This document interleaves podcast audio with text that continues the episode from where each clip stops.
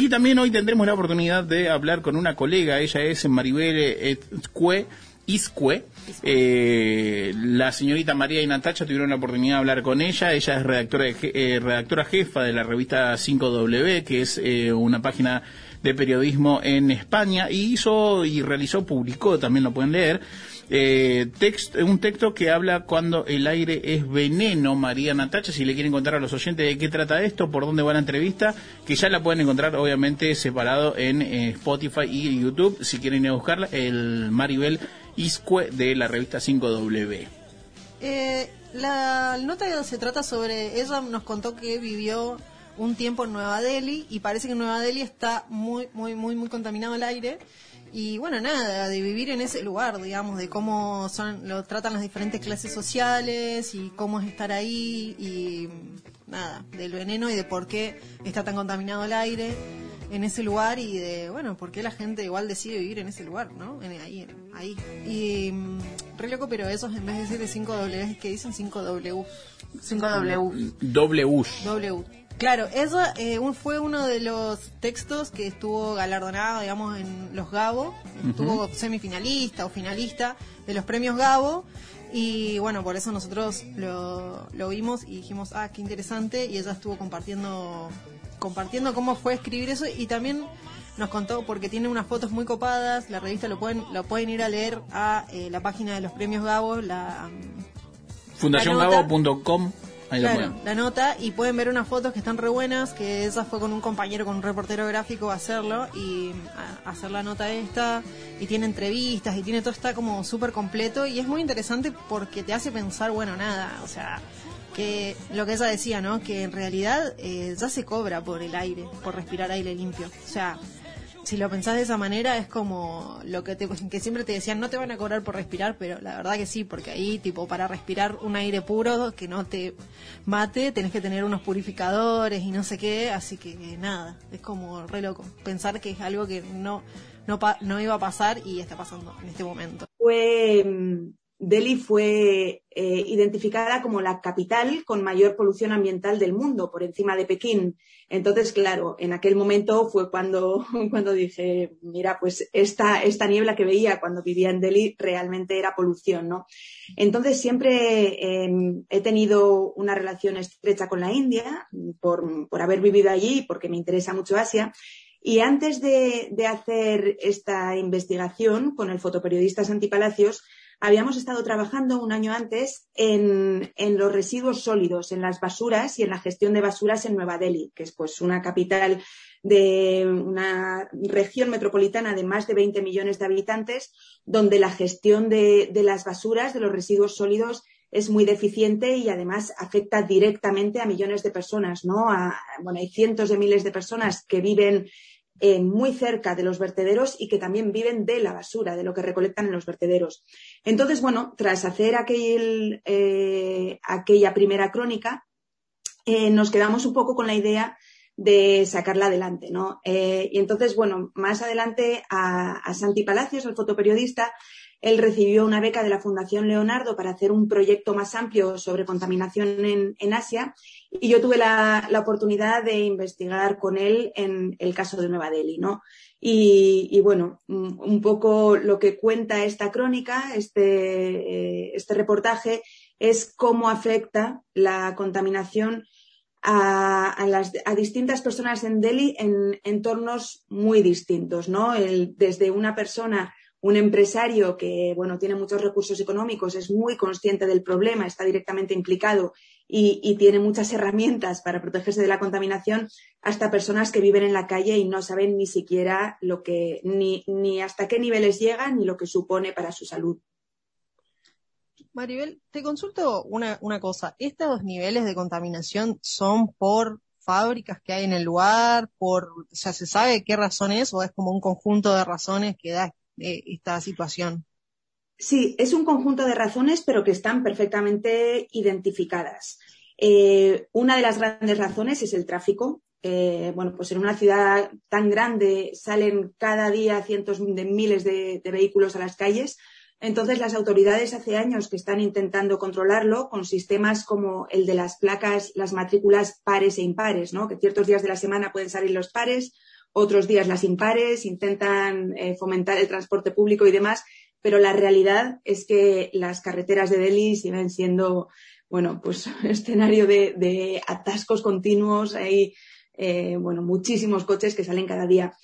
Otra, otra de las causas, y quizá una de más, mm, las más polémicas, es la quema de residuos agrícolas en las regiones colindantes con, con, Delhi. Son las regiones de Punjab y de Haryana, están al noroeste de Nueva Delhi y son regiones que tienen enormes extensiones agrícolas. Entonces, en esta época del año, que es cuando más aumenta el pico de contaminación, lo que ocurre en estas regiones es que se queman los tallos que han quedado de la, de la recogida anterior, o sea, los, los tallos del arroz, eh, se queman para preparar los campos ante la siembra eh, que viene en unos meses, ¿no?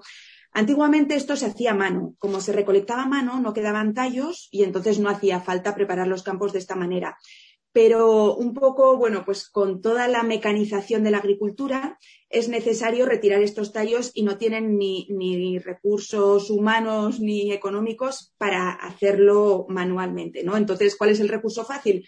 Pues prender fuego a los campos para acabar con estos tallos a, través de incendios y, y así tener el terreno limpio. Es una práctica que está ilegalizada, pero que aún y todo se lleva a cabo. Y es impresionante las, las nubes de humo que generan, se ven a través de satélite y que por los vientos terminan encima de, toda la región de Delhi, ¿no?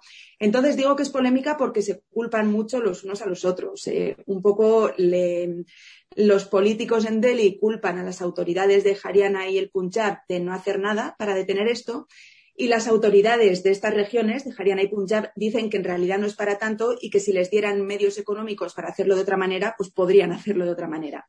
Entonces, bueno, esta es otra gran causa. Y luego están otras más residuales, pues como el, polvo, la arena de, las continuas obras de, construcción y las hogueras, las propias fogatas que se hacen en Nueva Delhi para quemar residuos o, las personas que viven en la calle para calentarse. Y también por todo lo que estás contando está fuertemente atravesado por una negligencia estatal, ¿no? Además de que se van tirando las culpas, no parece ser eh, una temática que esté en agenda o por lo menos como prioridad, ¿verdad?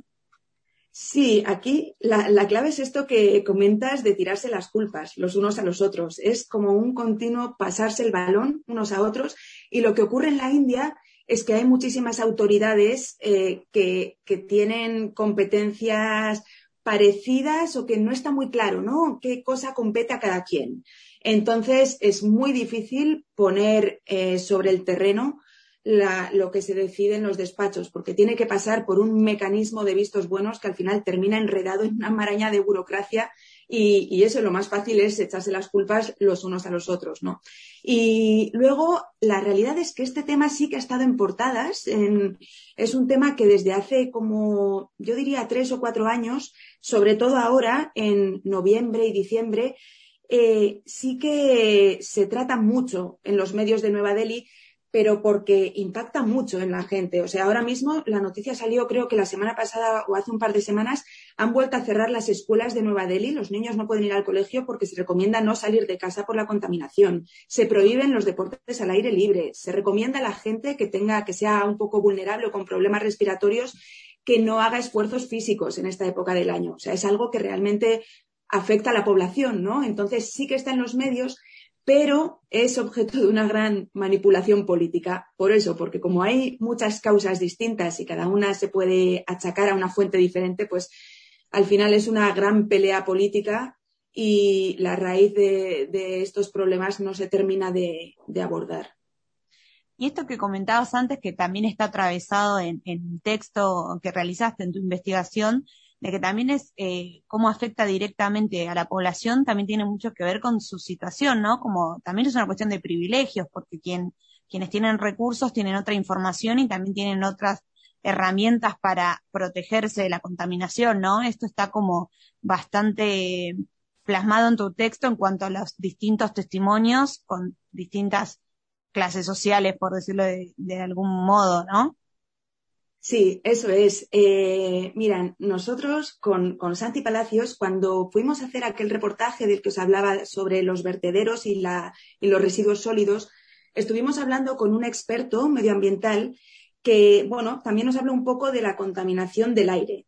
Y él nos dijo, la contaminación ambiental es seguramente el más democrático de los problemas, porque todos los seres humanos respiramos. En aquel momento nosotros dijimos, anda, pues mira, es verdad, ¿no? Pero cuando fuimos a hacer esta segunda, esta pata del proyecto, digamos, eh, bueno, mm, partimos un poco de esa premisa, pero muy pronto vimos que no es verdad, que de democrático nada, porque no es verdad que el aire mm, mm, sea igual para todo el mundo, ¿no? Descubrimos un poco que hay aire privado realmente, o sea, las personas que tienen medios económicos en Nueva Delhi eh, respiran un aire mucho más limpio que aquellos que no los tienen. ¿Por qué? Porque digamos que se blindan un poco, ¿no? Son muy conscientes del problema, entonces tienen dinero para comprarse buenas mascarillas, que el negocio de las mascarillas antes de que llegara la COVID ya era un negocio absolutamente en expansión en, Nueva Delhi. Pero una buena mascarilla es cara. Una buena mascarilla puede suponer de verdad que casi el salario de un mes de, según qué trabajadores en Nueva Delhi, ¿no? Entonces no todos se las pueden permitir. Y luego también está el tema de los purificadores de aire, que también es otro, otro negocio que ha explosionado en los últimos años entonces, cuando íbamos a visitar a, personas con más recursos, veíamos que todos, sin excepción, tenían purificadores de aire en sus casas, ¿no? Y algunos lo llevaban a, un extremo insólito, como Jay, un, empresario al que, al que conocimos, que él se dedicaba precisamente a este negocio, al de las mascarillas y al de, y al de la purificación ambiental. Y claro, evidentemente en su casa tenía purificadores en todas las habitaciones, tenía un sistema por el que entraba oxígeno filtrado del exterior y bueno, iba siempre acompañado de un medidor de polución y nos enseñó que realmente los niveles de aire dentro de su apartamento, que estaba en una de las zonas contaminadas de Delhi, los niveles de aire eran como los de Suiza, como decía él, ¿no? Eh, no había contaminación dentro de su casa. Y, esto, claro, mm, no es algo que se pueda permitir la gran mayoría de, los habitantes de Delhi. Pero eh, vos me decís esto de, este, de este empresario, pero él igual seguía decidiendo vivir en Delhi. O sea, yo, si es un lugar donde hay, no hay una buena calidad de ambiental, me, me voy, no sé, o sea, pienso, bueno, no, no puedo vivir acá. Ah, más si tengo los recursos, va, pienso, ¿no? Exacto. De hecho, esta era, es uno de los, de los factores que también estuvimos explorando un poco y que es un fenómeno que se daba cada vez más, ¿no? El de la gente que se iba de Delhi por, por el tema de la contaminación. En el caso de Jay, él, bueno, tenía una vida muy asentada en Delhi en el sentido de que él tenía allí la sede de su empresa, eh, se movía en entornos, digamos, de clases, bueno, pues con muchos recursos y en los que eh, el aire estaba limpio y además él es una persona que viaja mucho, ¿no? Entonces él sí tiene los recursos para irse cuando quiera y volver cuando quiera. Pero conocimos, por ejemplo, a una pareja, Ankita y Puspendra, eran una pareja muy joven, un matrimonio, que acababan de tener un bebé, ellos trabajaban, bueno, tenían una posición, digamos, de clase media alta, ¿no? Un poco jóvenes, trabajaban para, para Adobe, para la compañía Adobe, los dos informáticos, y se habían comprado un apartamento en una de las nuevas zonas de Delhi. Entonces ellos, claro, habían invertido, era un apartamento con una hipoteca, habían invertido allí sus ahorros y estaban empezando una nueva vida. Eh, poco después de comprarse el apartamento, empezaron a percibir, a sentir que los inviernos realmente que, tenían problemas para respirar y a la vez seguían todas estas noticias sobre la contaminación, ¿no? Y la gota que desbordó el vaso fue el nacimiento de su bebé. los propios pediatras les recomendaron que una vez se hubiera puesto todas las vacunas, que, salieran de Delhi, que los primeros meses de vida del bebé salieran de Delhi para que los niveles de contaminación no afectaran a su sistema inmune, ¿no? Entonces, esta pareja que había invertido tanto en este apartamento, que tenía un trabajo en Delhi, que estaba formando una familia, ellos sí se planteaban muy seriamente emigrar, irse a otro sitio por causa de la contaminación, ¿no? Y es algo que cada vez está pasando más. no, No, perdón, eh, porque también eh, en este punto eh, de la salud, ¿no? Tiene que ver con la salud, que eso también está plasmado en la investigación en cuanto a cáncer de pulmón, colapsos pulmonares, ¿no? Como que ya estamos hablando de, niveles graves. Sí, Sí, es que realmente la contaminación, mm, bueno, la Organización Mundial de la Salud la mete en el mismo grupo de contaminantes que el tabaco, ¿no? La, polución ambiental. Es decir, eh, niveles como los de Delhi están catalogados por la OMS como fumarse, no recuerdo exactamente la cantidad, pero bueno, una cantidad brutal de cigarrillos al día. Entonces, ¿qué ocurre? Que es muy difícil cuando se detecta un caso concreto de cáncer de pulmón, como como nos pasó, ¿no? Con, una, mujer que, bueno, una mujer mm, mayor que le habían detectado un cáncer de pulmón, entonces nos decía su oncóloga, ¿realmente podemos decir 100% que ha sido causado por la polución ambiental?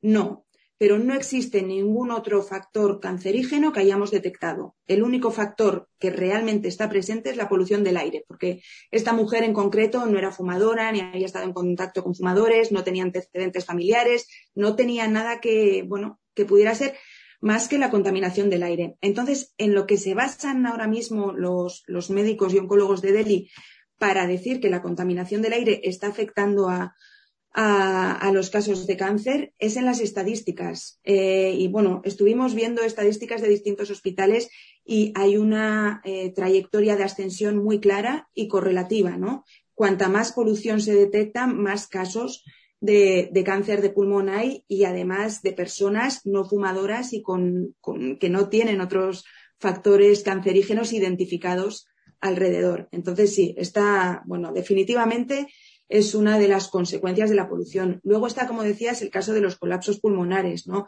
Allí sí que, aunque de esto no, vimos estadísticas, pero sí que hablamos con mucha gente que se había convertido en activista contra la polución por haber padecido en persona, en su propia carne o, o muy de cerca, de casos de personas muy cercanas, este tipo de problemas, ¿no? Luego, alergias o personas que realmente decían, es que no puedo salir a la calle porque no dejan de llorarme los ojos. O sea, esto se, veía y se palpaba mucho también. El tiempo que nosotros estuvimos allí, que fue en noviembre, durante el pico de contaminación, realmente llegabas a casa por la noche eh, y tenías la garganta como si te hubieras fumado muchos cigarros. Y te consulto una cosa, o sea, la población en este sentido, a mí como que me, llama mucho la atención, digo, si veo tanto a, tantos informes y tantas cosas, o sea, estaría en un estado de alerta, no sé, o sea, la población realmente le da, digamos, un significado a esto o es algo con lo que dicen, bueno, tenemos que vivir con esto porque es así. Digo, ¿qué tan, qué tan preocupada está la población más allá de los medios de comunicación, digamos? Es una mezcla de las dos cosas, porque al final la gente sigue con su día a día, más o menos, ¿no? El cierre de las escuelas, la alerta roja por las que recomiendan no hacer deporte, no salir a la calle y demás, eh, ocurre todos los años desde hace tres, cuatro años, pero claro, son algunas semanas al año. Y luego la gente retoma su vida, ¿no? Entonces, durante, durante esta época del año es un tema muy recurrente entre gran parte de la población, es que diría entre prácticamente todo el mundo, ¿no? El, montabas a un Uber, a un coche o hablabas con el que tenía el puesto de té en la calle y, todos, era como hablar del tiempo, el hablar de la contaminación. Ahora bien, eh, lo que es activistas de verdad, gente implicada, todavía es una parte mínima de, de la población, ¿no? Porque sí que está un poco este factor de, bueno, pues es así, tenemos que vivir con ello, nos quejamos, pero adelante, ¿no? Mm, es lo que nos toca. Esto está un poco, es también parte del carácter de, parte de, digamos, una faceta con muchos matices de la cultura india, ¿no? Em, entonces, bueno, sí que es verdad que en los últimos años cada vez hay más grupos, si bien pequeños, de activistas. Cuando estuvimos allí vimos un par de grandes manifestaciones para, eh, para protestar contra la polución y bueno, y es algo que va creciendo. Ahora el coronavirus, el tema del coronavirus lo ha dejado un poco en un segundo plano. Ya sabéis que India fue uno de los países más afectados por, el coronavirus y, todavía siguen teniendo muchos problemas por esto, ¿no? Entonces sí que es verdad que ahora mismo la polución ha pasado, ha quedado un poco relegada por el tema de la pandemia. Y Maribel, vos cuando dejaste de vivir en, en Nueva Delhi, ¿sentiste ese aire limpio? ¿Sentiste esa diferencia? Porque te digo una pavada. Acá en Argentina, por ejemplo, si vas, eh, salís de Capital Federal de Buenos Aires, que es donde estamos ahora, es súper húmedo, hay mucha humedad, se siente mucho la humedad. Y al toque cuando te vas, no sé, al sur y volvés a Capital Federal, lo sentís cuando te bajás del avión. Sentís como una piña de humedad. Yo lo pienso traspolándolo, salvando las distancias, que cuando te vas de ese, de, ese lugar, debes sentir algo distinto en el aire, ¿no? ¿Te habrá pasado a vos? Eh, ¿Es así como digo? Capaz que nada que ver. Sí, la verdad que yo cuando vivía allí no era tan consciente de la polución realmente, pero sí que lo que dices notaba sobre todo cuando salía de Delhi, no tanto cuando me fui de, la India porque no estaba, no lo tenía tan interiorizado y quizá no presté tanta atención a eso, ¿no? Pero sí que cada vez que salíamos de Nueva Delhi, sí que era como, ay, se respira, se respira mejor, sobre todo cuando íbamos pues a las montañas del norte o a sitios con más naturaleza había una diferencia gigantesca y aterrizar en Delhi lo notabas y lo noté otra vez, ¿no? Al volver cuando estuvimos esta última vez. Es nada más llegar, hay como un olor peculiar y una, una especie de ambiente denso que se nota nada más aterrizar, ¿no? Y que dices, bueno, estoy aquí, estoy en Delhi y, y no puede ser ningún otro lugar del planeta. Esto sí que lo notábamos mucho cuando salíamos. Vos eh, viajaste a, algunos lugares alguna vez por acá, por Latinoamérica. Yo siempre escuché que México era como una ciudad que también tenía demasiada polución y como mucha contaminación. En los primeros, en, en, el ranking estaba como en los primeros puestos. No sé, en comparación con Asia, ¿no? Con estos países que decís. Sí, pues mira, no he tenido la suerte de, poder viajar por allá y lo tengo en mi lista de pendientes, pero sí que entre, yo viví bastantes años, viví cerca de 10 años en diferentes ciudades de Asia.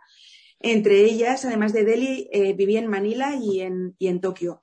Y sí que te digo que Manila también es una ciudad con mucha contaminación y, y se nota, ¿no? Y se nota en el ambiente, no a tales niveles como los de Delhi, pero, pero sí que, vamos, se nota que no se respira igual de bien que en otros lugares.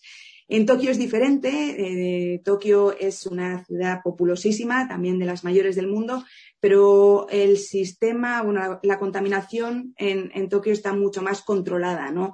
Eh, no hay, bueno, diría, no hay a la mitad, no hay ni un cuarto de los vehículos que hay, que hay en la India. El sistema de transporte público funciona mucho mejor. No tantos tokiotas tienen coche, porque allí, curiosamente, para tener un coche tienes que tener tu propio espacio de aparcamiento, tienes que ser dueño de una plaza de aparcamiento. Entonces ya comprarte un coche ahí es como meterte en un lío más grande, ¿no? De, lo habitual.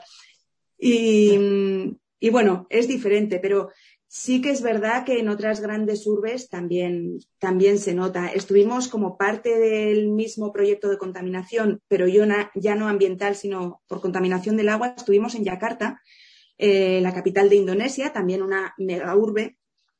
Eh, y, se notaba, se notaba también la, la, contaminación del aire. Es algo que, que, bueno, Delhi quizá es el caso más extremo y por eso la elegimos como, eh, digamos, bueno, pues como base, como núcleo central para, para hacer este, este trabajo, pero es algo que desgraciadamente se repite en muchísimas capitales, muchísimas megaurbes del mundo. Tengo, una pregunta más, pero, o sea, por ahí es media tonta, yo no sé en realidad, pero esta cuestión de la contaminación del aire tiene que ver también con el tema del calentamiento global, digo, aporta eso, no tiene nada que ver una cosa con la otra. Eh, ¿hay alguna relación? Como, viste, cuando dicen, no sé, contaminación del aire, para mí es como que todo medio parecido, no sé. Sí, fíjate que pregunta tonta, nada de nada. Y, yo en esto no soy experta en calentamiento global, ni mucho menos, pero sí que, eh, sí que está relacionado en cuanto a que los, la emisión de gases tóxicos eh, bueno, afectan al, calentamiento global por, porque destruyen la capa. Bueno, igual estoy aquí metiendo la pata porque estoy en un, hablando de un terreno que no es el mío, pero, pero sí, por lo que yo entiendo, tienen una relación directa, absolutamente, ¿no?